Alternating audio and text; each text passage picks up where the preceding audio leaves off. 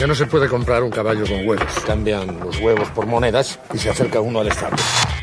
Hay empresas que viven, otras que sobreviven y muy pocas que destacan.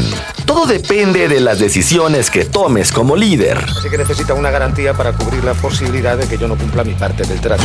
Bienvenido a Empresas con Valor, el lugar donde encontrarás tips, consejos, herramientas y prácticas para empresarios, contadores, administradores y emprendedores presentado por Javier Cepeda, reconocido líder de opinión en México y gurú del crecimiento y desarrollo de empresas. Empresas con valor. Emprender también es aprender.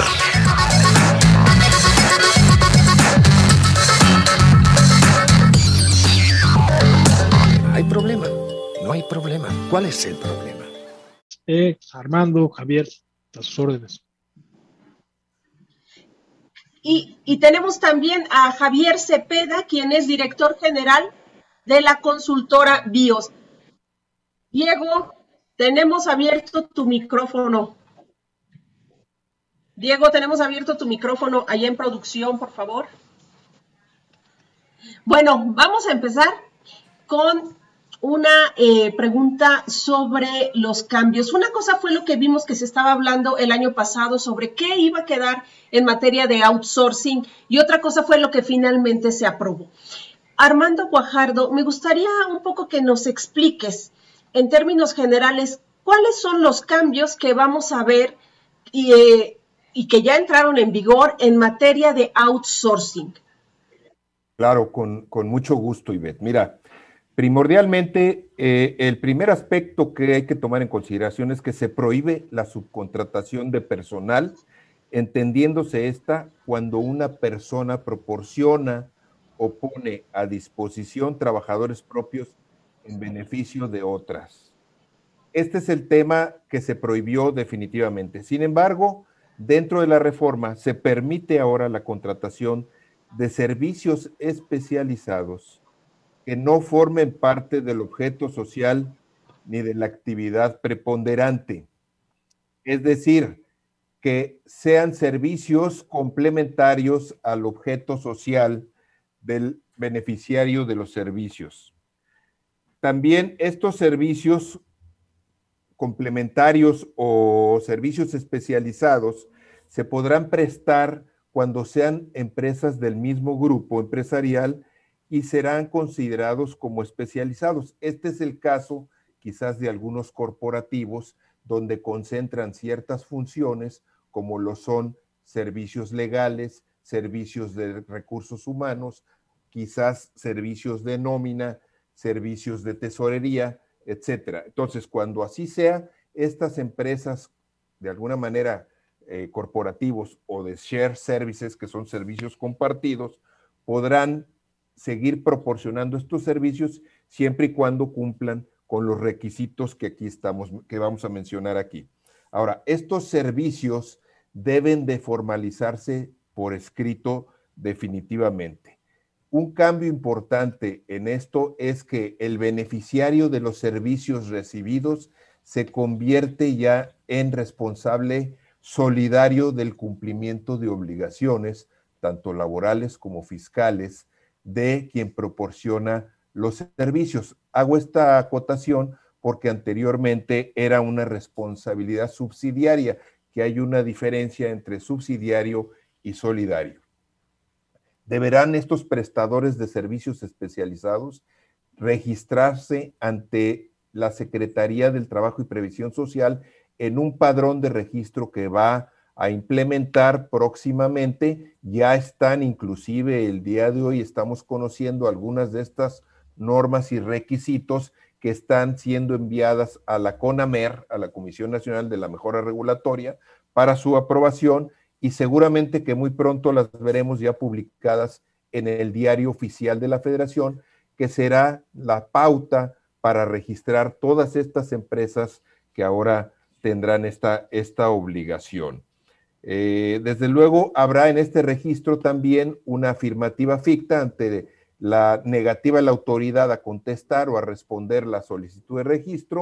En 20 días deberá de darse esta, esta respuesta. Digamos que en términos generales, este es eh, lo básico de la reforma. En la reforma se afectaron en consecuencia muchos ordenamientos legales, partiendo de la Ley Federal del Trabajo, la Ley del Seguro Social, la Ley del Infonavit, el Código Fiscal de la Federación, la Ley del Impuesto sobre la Renta, la Ley del IVA, todo esto para armonizarlo con la reforma laboral. A grosso modo, esto es, ¿verdad? Ok, este, Javier, eh, básicamente poniéndolo del lado de los trabajadores, ¿qué, beneficios ves tú, sobre todo para los empleados, a partir de que todavía falta conocer muchas disposiciones en ley secundaria de estos cambios normativos? Pero tú, tú ¿cuáles destacarías que son los principales beneficios para los empleados? Muy buenas tardes a todos. De entrada, los trabajadores salen sumamente beneficiados. Por un lado, el patrón, que antes no era su patrón, pero que ahora sí va a ser su patrón en términos de ley, la realidad es de que asume esa responsabilidad precisamente de todo el tema de previsión social, prestaciones, condiciones, etcétera.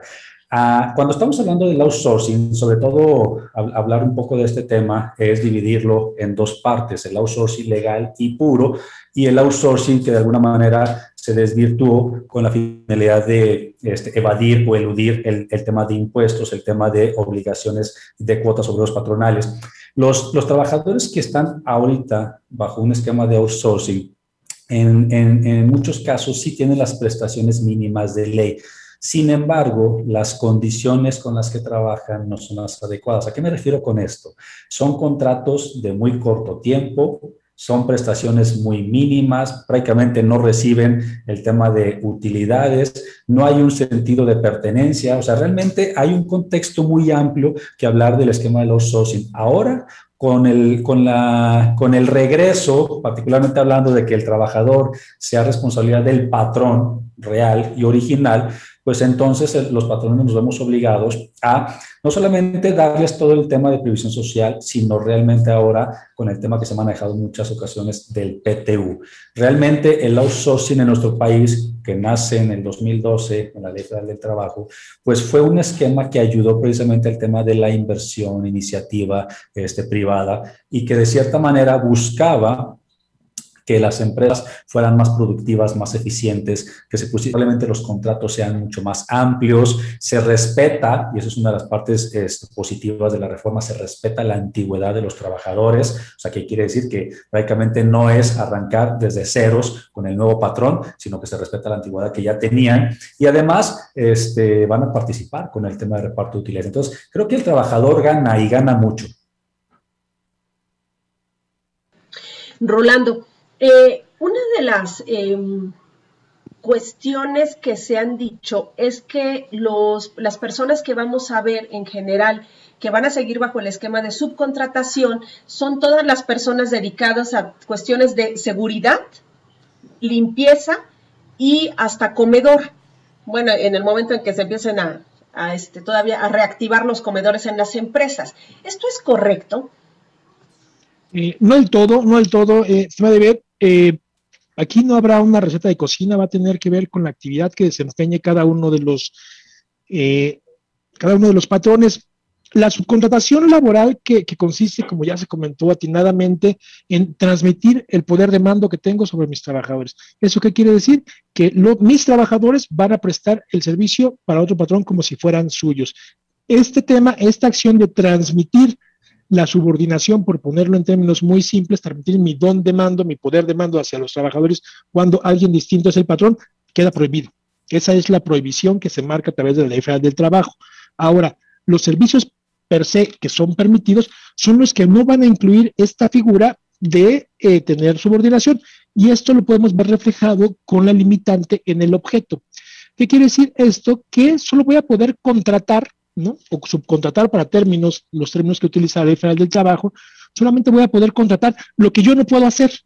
Y lo que yo no puedo hacer es lo que está fuera de mi objeto social, de lo que respondí cuando en el notario me preguntaron, ¿para qué se quieren juntar? ¿Para qué quieren hacer una nueva persona moral?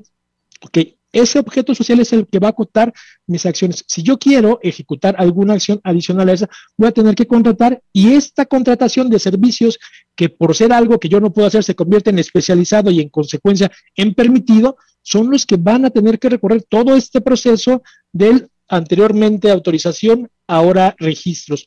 Temas como en la mayoría de los casos van a funcionar como seguridad, limpieza, comedor, temas que podrían ser complementarios, son temas que se van a contratar y lo que tendríamos que estar cuidando es que sea la contratación de un servicio, de un servicio en el que, por supuesto, como consumidores tendremos que verificar la calidad de este, pero no estando quien efectúe este servicio, quienes trabajen en este, eh, prestar el servicio, bajo la subordinación del, del patrón. Y sin embargo, los trabajadores que estén involucrados en esta prestación de servicio, por supuesto que van a estar amparados adicional a las obligaciones que tiene su patrón directo por una responsabilidad solidaria.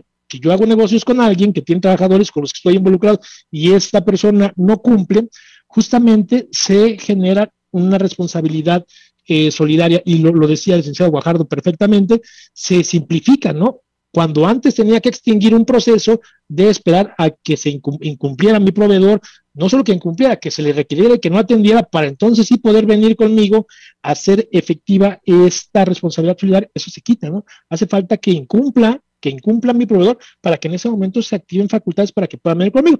En esos términos, el beneficio para el trabajador podría ser una mayor garantía, una garantía más robusta del respeto a sus derechos eh, laborales. Y, te decía que podría ser que sí, podría ser que no, porque hablemos de las empresas de vigilancia, que tendríamos que ver cuál es la definición cuando requieran contratar servicios de vigilancia, o los servicios de comedor cuando requieran contratar servicios eh, de comedor, si en este caso el choque de los objetos sociales lo podrían pedir, ¿no? Situación que resultaría absurda y que esperaríamos se vaya aclarando con el paso del tiempo. Hacer también la aclaración de que me parecería no hay planes de, regulación secundaria, no, no hay planes de reglamentación. Entonces, mucho del impacto que estas modificaciones van a tener tendrán que ver y tendrán su origen en la aplicación que nosotros hagamos de, esta. Y, por ejemplo, tenemos esto, ¿no? la famosísima retención del 6%, que tenía originalmente un tema vinculado totalmente con la subordinación y que por el proceso legislativo y además por la aplicación que nosotros mismos como contribuyentes dimos terminó en un efecto más fiscalizador que desmotivador de una subcontratación eh, abusiva. Eh, parecería una respuesta clásica de un consultor, pero en este caso vamos a tener que hacer un análisis pormenorizado de qué hacemos, qué tenemos que hacer, por qué cobramos, cuál es lo que necesitamos y qué beneficio se da en este, en este caso. Es tanto. Ok, este, don Armando Guajardo, eh, algunas preguntas que empiezan a surgir eh, por parte de lectores del Universal en Facebook. Preguntan, eh, grosso modo, si la condición económica que, estamos viviendo, la recuperación después del impacto por, la pandemia, implicaría que muchas empresas, dada su debilidad en el proceso de recuperación en que están, no puedan absorber esta parte de outsourcing y contratarlas, que incluso empezamos a ver despidos ¿Es, posible ese escenario o desde el sector patronal cómo se está viendo pues, toda esta transición eh, que, implica esta nueva legislación en, el outsourcing? Sí, muchas gracias, Antonio. Quizás nada más antes de responder esta, esta inquietud eh, y, complementando lo que el contador Rolando decía al respecto de cuáles son los servicios especializados, no solamente son los de jardinería, comedor o seguridad, sino todo aquel servicio que pueda ser sujeto de, darlo especializado. Por ejemplo, en una armadora de vehículos, de carros que, se vio, si yo dentro de mi proceso tengo contratado el servicio de pintura del, vehículo con una empresa que se dedica específicamente a eso, aunque esté en mis instalaciones con sus trabajadores, pues ese será un servicio especializado que tendré yo, esa empresa, que registrarse ante la Secretaría del Trabajo, pero que cuyo mando subordinación de esos trabajadores está con mi proveedor, ¿verdad? Entonces, eso para garantizar el cumplimiento de las obligaciones. Recordemos que aquí lo que da origen a todo esto, pues fueron esos casos de esas conductas que derivaron en, en defraudación tanto para el fisco como en algunos casos para algunos trabajadores, ¿verdad? Muy bien. Ahora, en cuanto a la pregunta, Antonio, efectivamente nosotros desde un principio manifestamos que esta sobreregulación que se podía venir haciendo en estos momentos de pandemia en los que estamos pasando y que venimos de una pérdida importante de, empleos por el cierre de empresas que no pudieron inclusive sostenerse derivado de la pandemia y otras más que estuvieron restringidas. Y bueno, de hecho seguimos todavía en muchos estados de la República este, con estos temas de empresas esenciales, no esenciales, unas trabajan, otras no trabajan, algunos siguen manteniendo a los vulnerables que se calificaron como tales, que están fuera y que los siguen manteniendo. Entonces, definitivamente que las empresas están muy, muy desgastadas y sobre todo la pequeña y mediana empresa, que recordemos que más del 98% del trabajo, del empleo en México, lo brindan precisamente estas empresas. Sí puede ser, sí puede ser que, haya ya empresas que no puedan por cuestiones de costos, eh, eh, ya lo mencionaban, que fue un factor el outsourcing bien manejado y demás, que además era figura legal, hay que decirlo, que este, bien manejado permitía la competitividad de ciertas empresas que se dedicaban específicamente a su core business.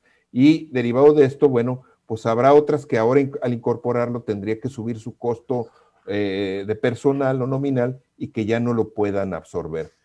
sería muy lamentable, esperemos que no, que, esto fuese sucediendo en un momento o una etapa en la que requerimos precisamente del apoyo para que las empresas pues sigan eh, proveyendo de empleo y de fuentes de trabajo.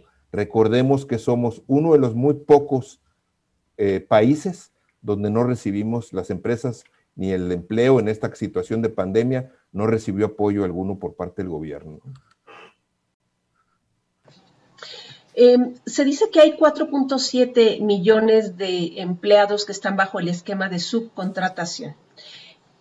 Quiero saber si tienen alguna idea, Javier, sobre cuántos se tendrían que pasar al nuevo esquema o sea, contratados ya directamente por una empresa, y en cuánto tiempo estaremos esperando que suceda esto, porque tengo entendido que son tres meses.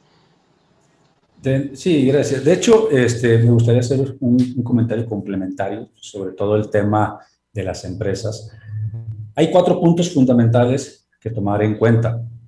Uno, como bien lo menciona Armando, las empresas no recibieron prácticamente apoyos durante este tema de, pandemia. Pero antes, antes de que no se dieran los apoyos, recordemos que cambiamos una palabra, en vez de contingencia le llamamos emergencia sanitaria y todos ya conocemos los efectos legales, laborales que esto implicó. Entonces, desde ahí se empieza a, a lastimar y a castigar al sector empresarial de nuestro país con el tema de cambiar contingencia sobre emergencia sanitaria. Segundo, la falta de apoyos. Tercero, no olvidemos que hace apenas unos meses incrementó el salario mínimo, en este caso un 15%. Y para los que nos encanta un poco el tema de las estadísticas, eh, una empresa, un patrón, por una persona que en el 2020 pagaba en promedio de cuotas, este, tanto mensuales como bimestrales, o de cuotas patronales, pagaba un promedio de 1.500 pesos, hoy en 2021 en promedio está pagando 1.633.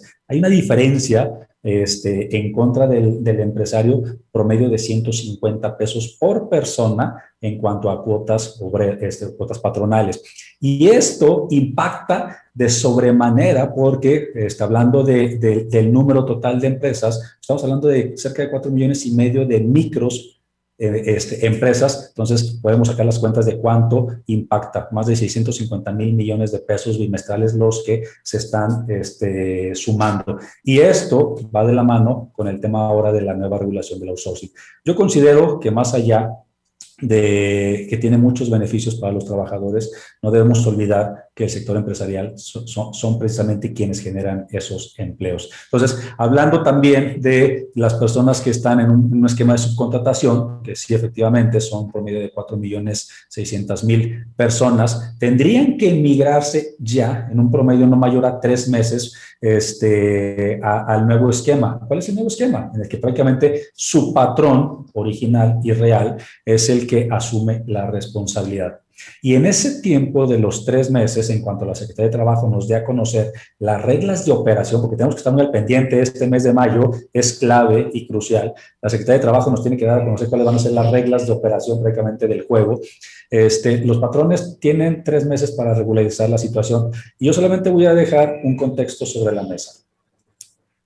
¿Cuánto tiempo le implica a un patrón que no tiene registro patronal poder inscribirse, poder obtener su registro patronal ante el Seguro Social. La respuesta este, que podríamos dar, sobre todo quienes nos dedicamos al tema empresarial y, y contable y fiscal, podríamos decir que en un día, o sea, el registro patronal lo obtenemos en un día.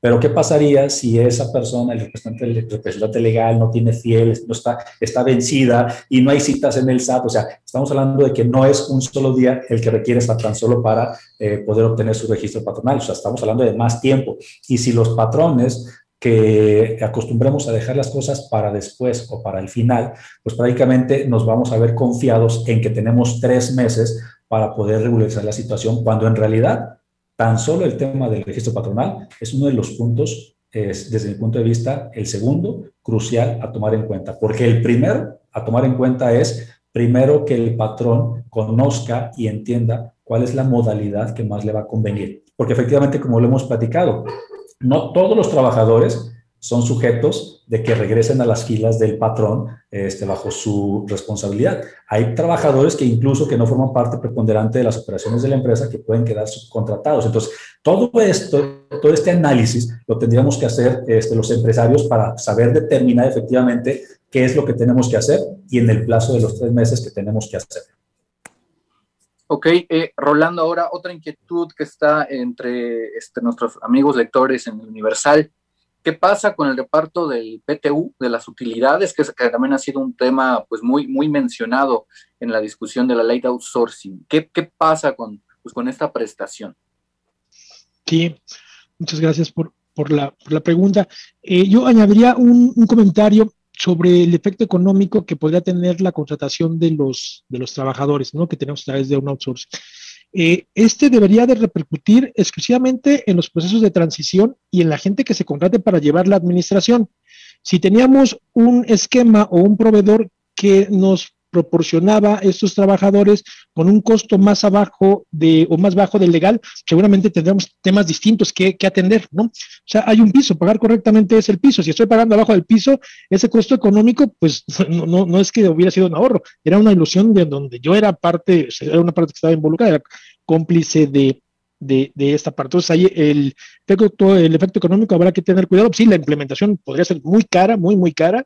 El trabajo de la nómina es, es demandante de tiempo y de precisión, pero no puede ser que, que, pensemos que es más caro tenerlos directo que tenerlos a través de un outsourcing si estamos en un proceso con un proveedor eh, legal. El tema de la PTU es muy característico porque de eso no estábamos hablando. ¿no?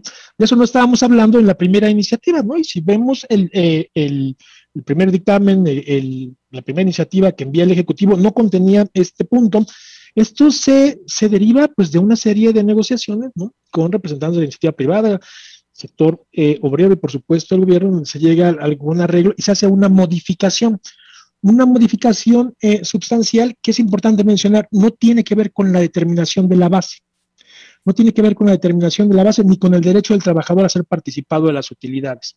De hecho, pensamos de manera natural en un 10% cuando hablamos de la PTU. Este porcentaje eh, no está en ninguna ley, o sea, este porcentaje no está determinado, no está fijo, este puede ser un porcentaje que fluctúe. De hecho, debería de ser revisado continuamente por la comisión encargada de esto y a través de argumentos como pueden ser la situación del país, la situación a nivel global, la necesidad de la reinversión de las utilidades para poder eh, crecer o en este momento supervivir, que es eh, la, abonar la supervivencia del negocio, esto se pudo haber modificado y no tiene mucho, ¿eh? no tiene mucho que se celebraron esas sesiones y que en la discusión me parece que nos quedamos cortos y dejamos pasar un 10% que a todas luces es inconveniente en esta situación, pero bueno, eh, se dejó pasar esta parte en donde se puede modificar, o sea, podríamos hablar de distintos porcentajes dependiendo del resultado de estas negociaciones, que creo que es el camino adecuado, ¿no? Eh, otro tema es que se tiene que ir adaptando, la participación del trabajador pues, va siendo distinto, o sea, no podemos comparar la participación para generar utilidades en un, en la consultoría, ¿no? Donde se centraliza y una persona prácticamente genera el total de esas, o en la minería o en el campo, en donde definitivamente eh, este, el porcentaje de participación para generarlas es mucho mayor. ¿Qué se modifica entonces? Se hace una, adecuación, se, se, añade un inciso al artículo 127 de la Ley Federal del Trabajo, que determina, pues nos da el, el parámetro, el andamiaje legal para el reparto para el reparto. Y dentro de este reparto, que no es una figura, dentro de este reparto se genera un tope adicional. No es una figura eh, nueva, ¿no? Tenemos ahí en algún tipo de sociedades una eh, PTU topada a un, a un mes, tenemos un tope previo, ¿no? Para comparar trabajadores sindicalizados con trabajadores de confianza, donde también se da un tope, o sea, no es una figura eh, novedosa en cuanto a ese sentido. Estamos preparados para aplicarlo. ¿En qué consiste? Consiste en dar una limitación una limitación, una limitante adicional para que la PTU, bajo ninguna circunstancia, pueda ser mayor del salario que el trabajador percibe eh, multiplicado por tres, o sea, tres meses de salario, o, y esto atendiendo a los principios de progresividad que todos los temas y las prestaciones laborales deben de tener, o sea, no puedo reducirlos por ley, o el promedio de lo que el trabajador hubiese percibido por este concepto en los últimos tres años.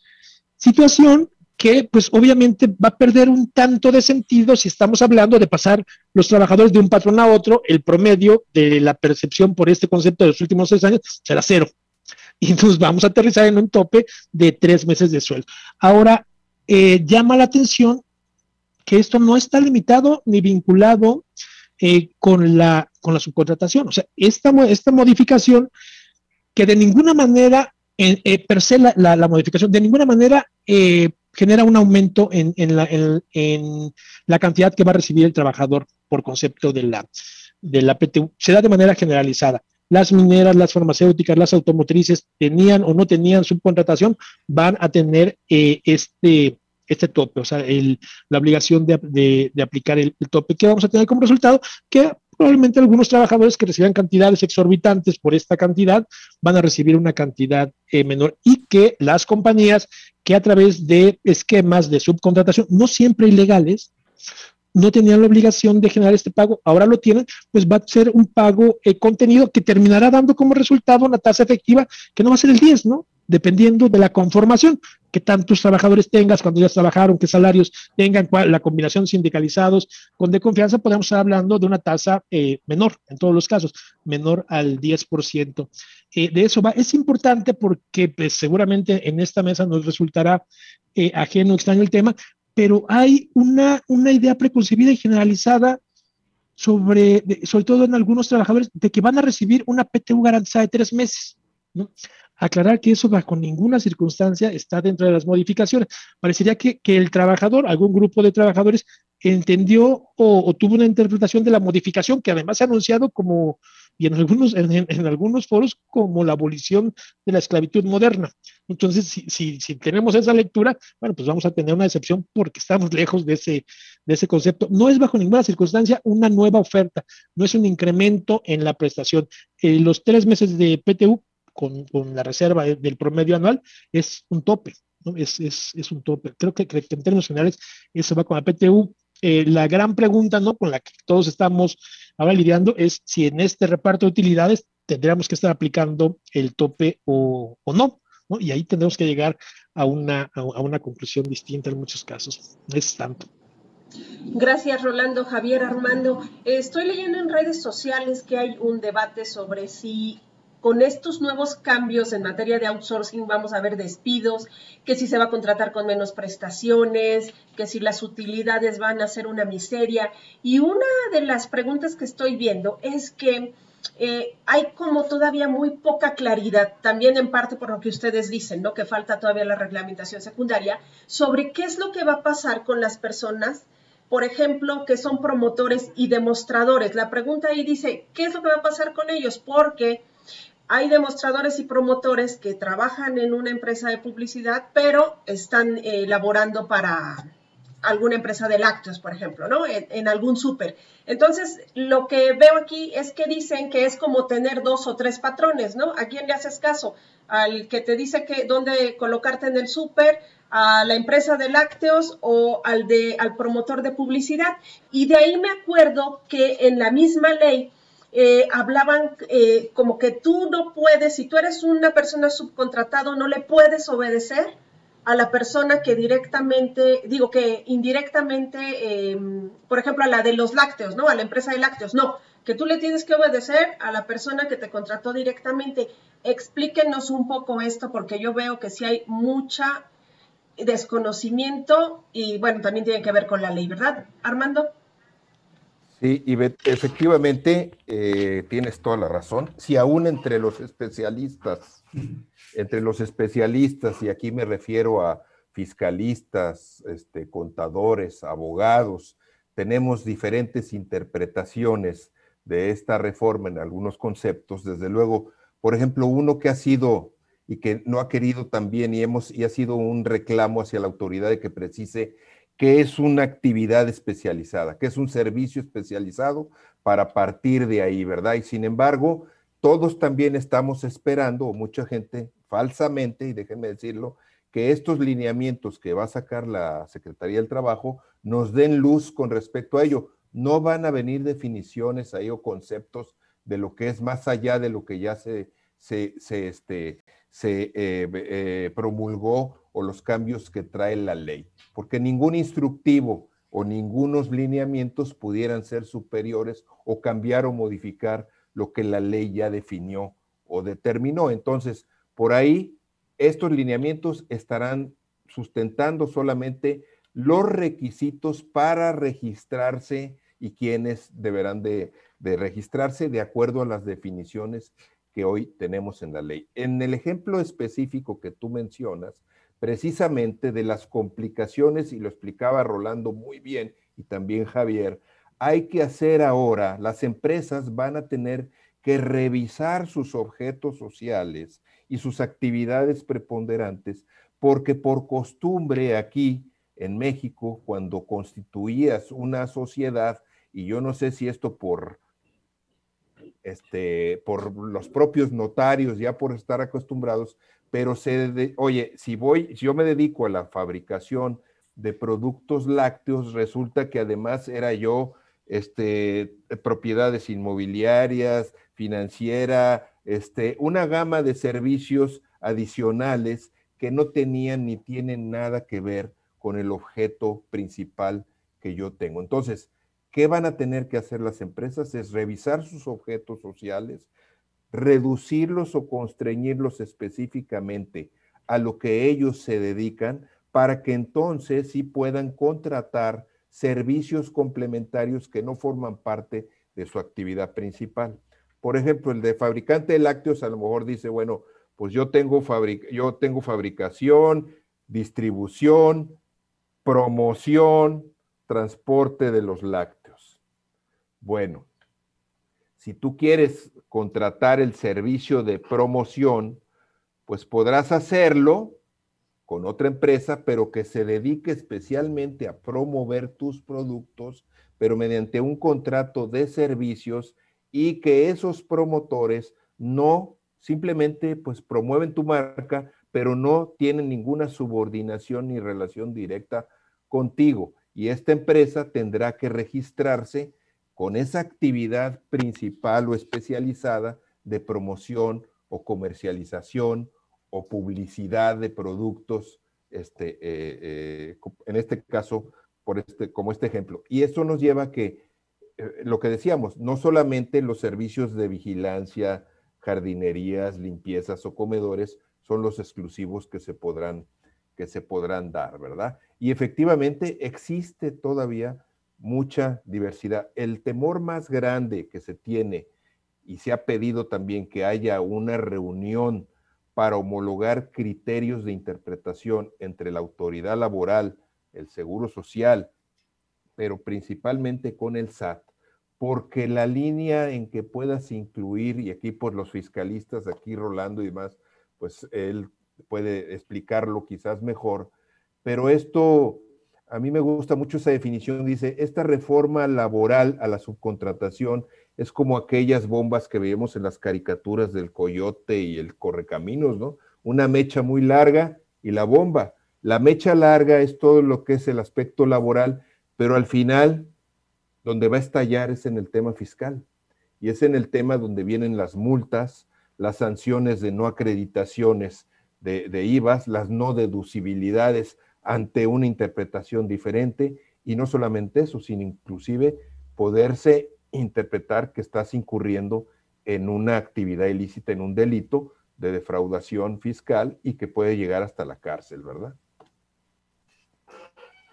Ok, eh, Javier, preguntarte y, retomando un poco lo que comentaba este, Armando, entonces, pensando en, despachos de publicistas, e incluso eh, algunos colegas reporteros que se eh, contratan por honorarios, etcétera, ¿qué pasa con todas esas figuras a partir de estas modificaciones a, la ley laboral, al outsourcing? ¿Son posibles? ¿Se entra un esquema, como te explicaba Armando, más complicado, sobre todo en temas fiscales? Más o menos si nos puedes explicar, por favor.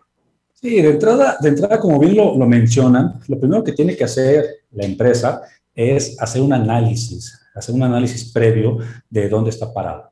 O sea, cuántas personas, qué implican, qué impacta esa subcontratación que en este momento tienen.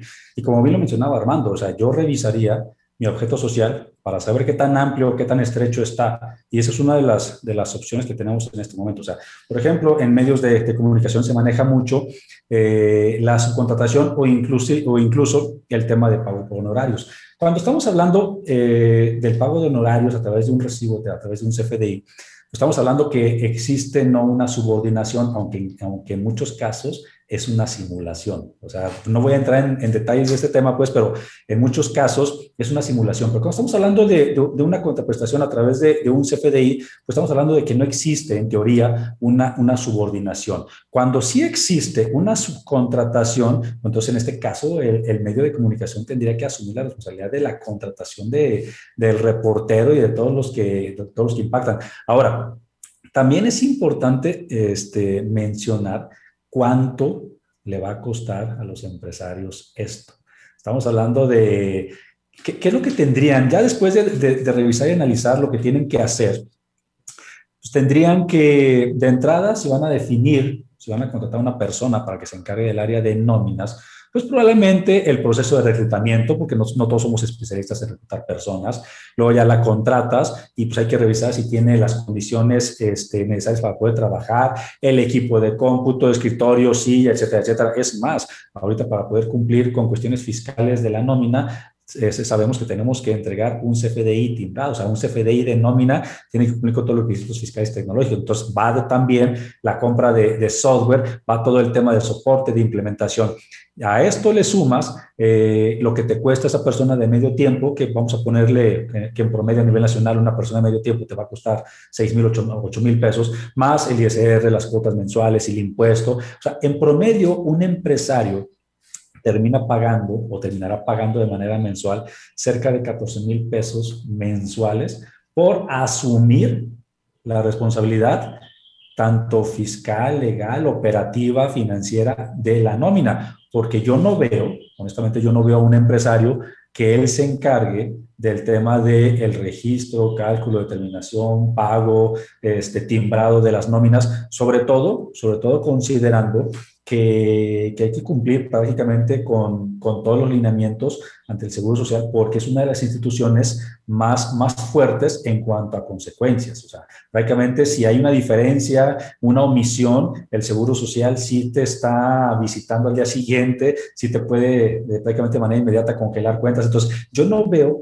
a un empresario que en este momento no lleva el, cálculo de determinación de la nómina que lo vaya a hacer. Entonces, tiene que definir dos cosas. Voy a contratar a alguien para que esté de planta, pero también consideramos que un micro, un pequeño empresario, muchas veces estos 13, 14 mil pesos, pues se los lleva de utilidad y si es que a veces los hay. Entonces va a tener que desembolsar esa cantidad que probablemente no tiene para poder cumplir con esta reforma y que al año estamos hablando de cerca de 160 mil pesos sin considerar lo adicional que ya está pagando en excedentes de cuotas patronales. Entonces, son muchas cosas las que tiene que analizar este, un patrón. Y, y mi principal recomendación sería, hay que acercarnos con especialistas que en este momento, como bien lo dijeron, hasta los especialistas tenemos diferencias de opiniones. ¿Por qué? Porque todavía no tenemos las reglas completas del juego. Pero los empresarios sí tendrían que acercarse con especialistas que estén este, definiendo este tema eh, del outsourcing y su nueva regulación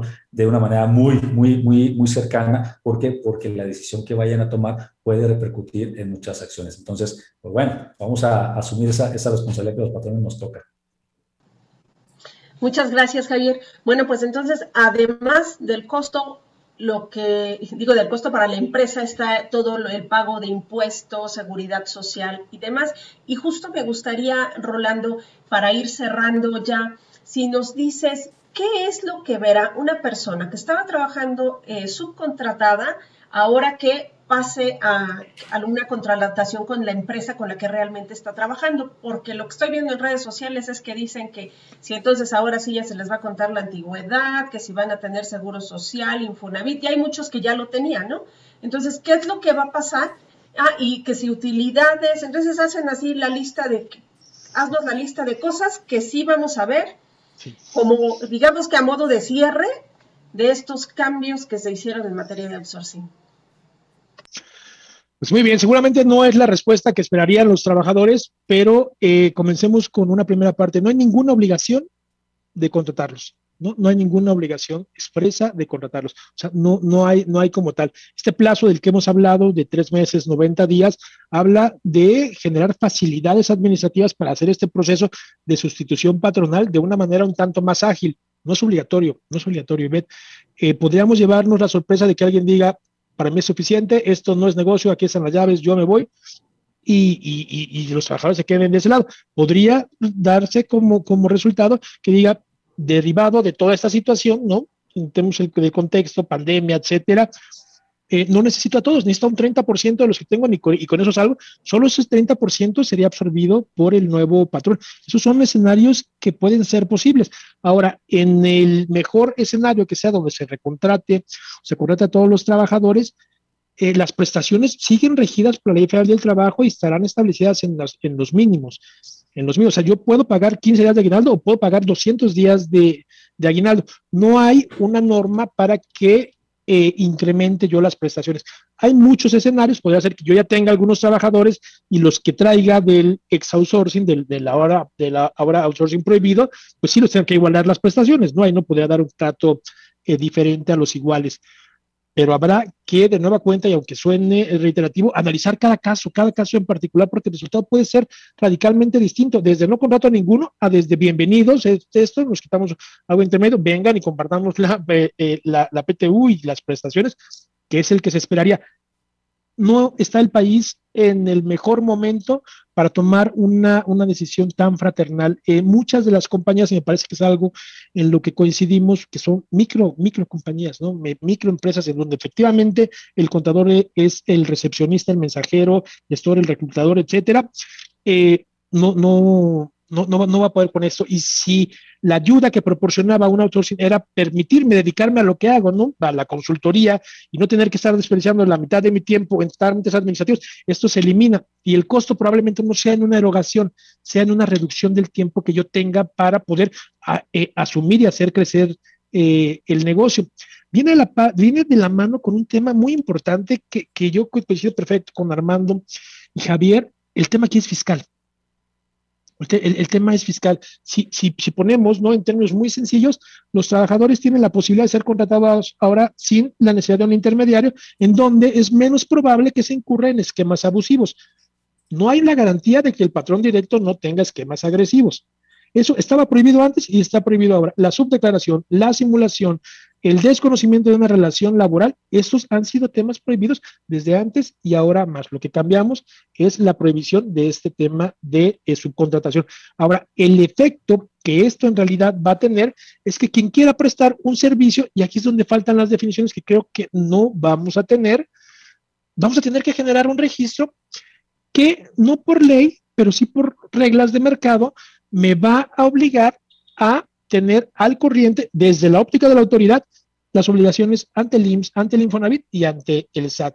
¿Y a qué me refiero con esto? A que es muy probable que el criterio sea tener opiniones limpias ante los tres institutos, ante los tres organismos, y dentro de estas opiniones podríamos encontrar temas que fueran susceptibles de aclaración, no forzosamente una deuda. y es muy probable que este registro concentre toda la información que las autoridades tengan que proporcionarle, ya que el requisito que marca la ley para obtener el registro y entonces poder operar es estar al corriente en las obligaciones fiscales y de seguridad social.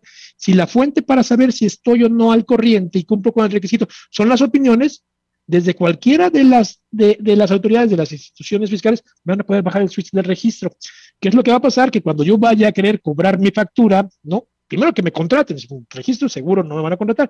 Cuando yo vaya a querer cobrar mi factura una vez que pasamos por todo, por todo este proceso y resulta que algún requerimiento no atendido justo o injusto, firme o no firme, pero que me apagó el switch, va a ser sin que se tenga sin que se, genere la facultad como tal, que mi cliente me retenga el pago que no me pague. ¿Por qué? Porque en el momento que me pague, cuando mi, mi, mi, registro está inactivo, se convierte ese pago en no deducible, en no acreditable, y además me podría estar convirtiendo en cómplice de defraudación fiscal y dependiendo del monto de delincuencia organizada. Nadie lo va a hacer. Si no tengo un registro, incluso si no necesitara tenerlo, no me van a contratar. Y si teniendo un registro no tengo ante la óptica de la autoridad mis obligaciones eh, al corriente al 100%, podría ser que de una manera indirecta se me esté eh, embargando la negociación a través de contratos que yo voy a firmar como particular y en donde un medio de defensa pues poca cabida va a tener. Creo entonces que el efecto verdadero se convierte más en un auxiliar de la recaudación fiscal de los impuestos, no en más impuestos, pero sí en que se paguen los que ya se paguen, y además que lo hagamos nosotros, ¿no? Nosotros como clientes que nos convertamos en el auditor de fiscalización, en el que haga el cotejo y además que en el momento de pagar verifique el pago contra un desvanecido medio eh, subjetivo beneficio para los trabajadores que definitivamente no veremos este año eh, concretado. Ok, ya, ya para cerrar, muy rápido, una pregunta muy interesante que nos llega de Rodolfo Romero, nos dice, este, y pediría a los tres si le pueden contestar, eh, en caso de no estar de acuerdo con la transición, ¿la empresa tiene que liquidar al 100% a los trabajadores? Armando, comenzamos contigo. Eh, yo, yo digo, cae aquí precisamente el comentario de Rolando, ¿no? No hay una obligación precisamente de contratar a estos trabajadores.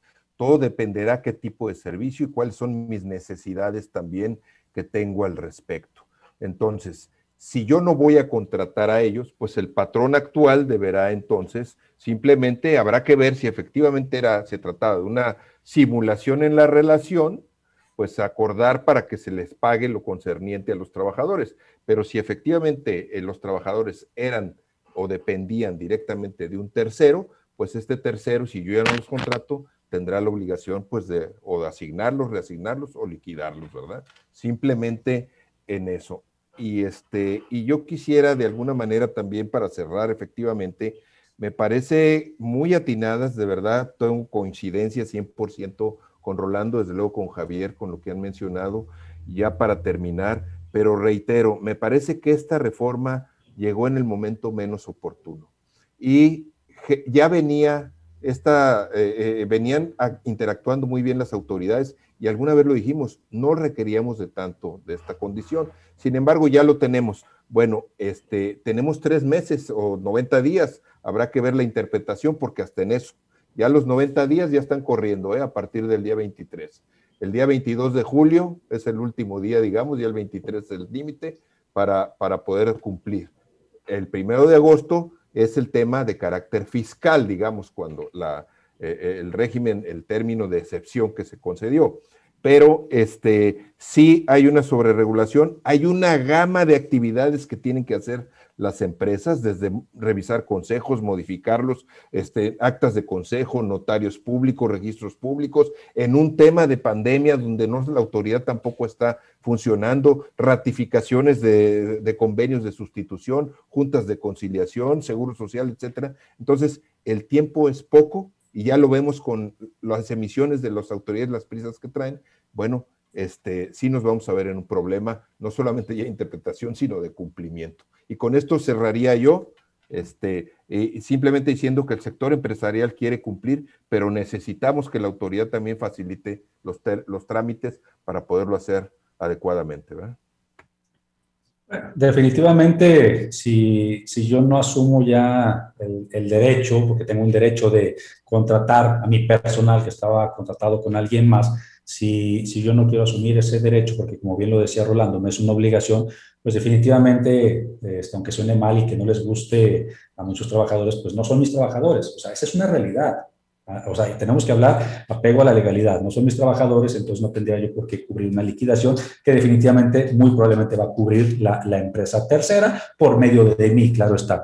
Y para cerrar, a mí me encantaría dejar sobre la mesa una, una, siguiente, una siguiente exposición con dos temas fundamentales. Tendríamos que analizar cómo va a propiciar esta nueva reforma del outsourcing la informalidad. Tenemos que verificar que cómo se va a ir dando los niveles de informalidad, sobre todo con el proceso de transición, en el que muchos eh, van a, dar de baja a sus trabajadores y los que los deberían de dar de alta no los van a dar de alta de manera inmediata.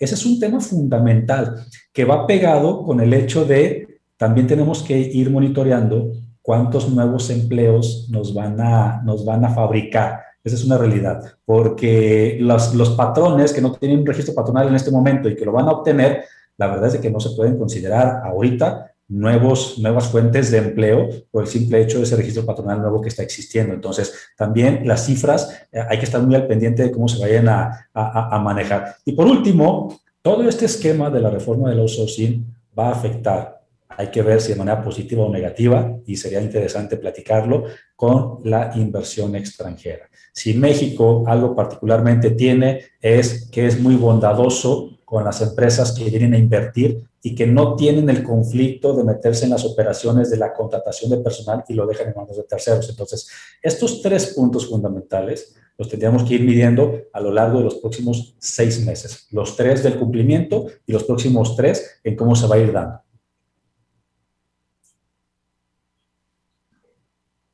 Muy bien. Eh, con, la, con la pregunta puntual, pensaría que siempre que haya un despido injustificado, pues corresponde a una indemnización, ¿no? La indemnización constitucional. Y que aquí eh, me parece que, vamos a coincidir todos en que se daría un despido injustificado, aunque hay, hay por ahí alguna interpretación en donde se considera que al darse un movimiento legal podría configurarse una causa de fuerza mayor que eximiera de una indemnización por despido injustificado. No me gusta la, la, idea, pero la dejo sobre la mesa. Es una de las posibilidades que se están explorando ante la falta de elementos más claros. Eh, yo cerraría con que en la profesión, en el colegio de contadores, eh, aplaudimos, difundimos, implementamos todo lo que con la protección de los derechos laborales tenga que ver. La salvaguardamos inclusive a través de los distintos dictámenes en materia de seguro social, Infonavit, etcétera pero estamos convencidos de que todo este andamiaje legal, toda esta estructura que se está generando, tendrá poco o ningún sentido sin el principal derecho, sin el derecho fundamental, que es el trabajo. O sea, de nada no más una gran estructura si la gente no tiene trabajo. Entonces, comencemos con tener las fuentes suficientes de empleo y cuidémosla y no perdamos de vista que el patrón que se dibuja ante estas eh, modificaciones no es siempre el existente. Pensemos, y, ha, sido un tema reiterativo en la plática, podemos hablar claramente de que la totalidad de los empleos en México de la formalidad se generan en la micro y pequeña empresa. Mientras más complicado le hagas el cumplimiento, más incentivas la informalidad, la, el autoempleo y no la generación de empleo, o el simplemente eh, dejar las cosas y acudir a, esquemas laterales que caen en la ilegalidad, como el pago por honorarios asimilados a salarios, etcétera, la simulación de operación. Entonces, creo que habrá que equilibrarlo y que hoy definitivamente nos gusta, no está muy cargado hacia el lado del empresario todo el tema de fiscalización. Llama la atención y esto explica muchas cosas que uno de los transitorios del decreto que modifica habla de no dar un peso más como presupuesto para que las instituciones implementen toda esa estrategia. Esto cuesta fortunas. ¿Qué es lo que está sucediendo? Que se está traspasando, endosando todo el costo de la implementación al empresario. Y el empresario, recordemos, somos chiquitos, ¿no? Somos chiquitos y con trabajo se va a poder hacer frente a, a eso. Era el tema. Muchas gracias, es. Pues muchísimas gracias Armando Guajardo, Javier Cepeda, Rolando Silva. Les agradecemos que hayan estado hoy con nosotros en esta mesa de análisis de la sección de cartera y a todos los que nos estuvieron siguiendo en redes sociales. Muchas gracias por su participación, por sus preguntas y nos vemos el próximo martes. Ahora sí, ¿verdad, Toño? Ya no en jueves, ahora sí en martes. Excelente, muchas gracias a todos. Nos esperamos el próximo martes. Hasta luego. Hasta luego. Gracias a todos. Gracias. Gracias a todos. Hasta luego. Gracias, hasta luego. Un honor compartir con ustedes. Muchas gracias, igualmente.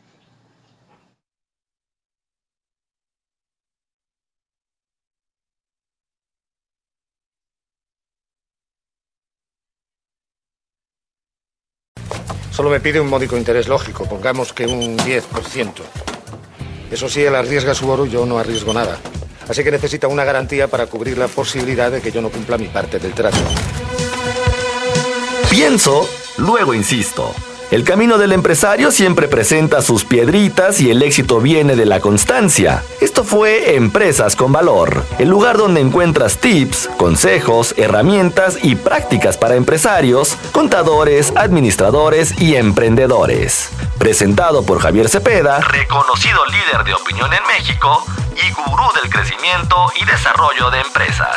Empresas con Valor. Emprender también es aprender. También es aprender.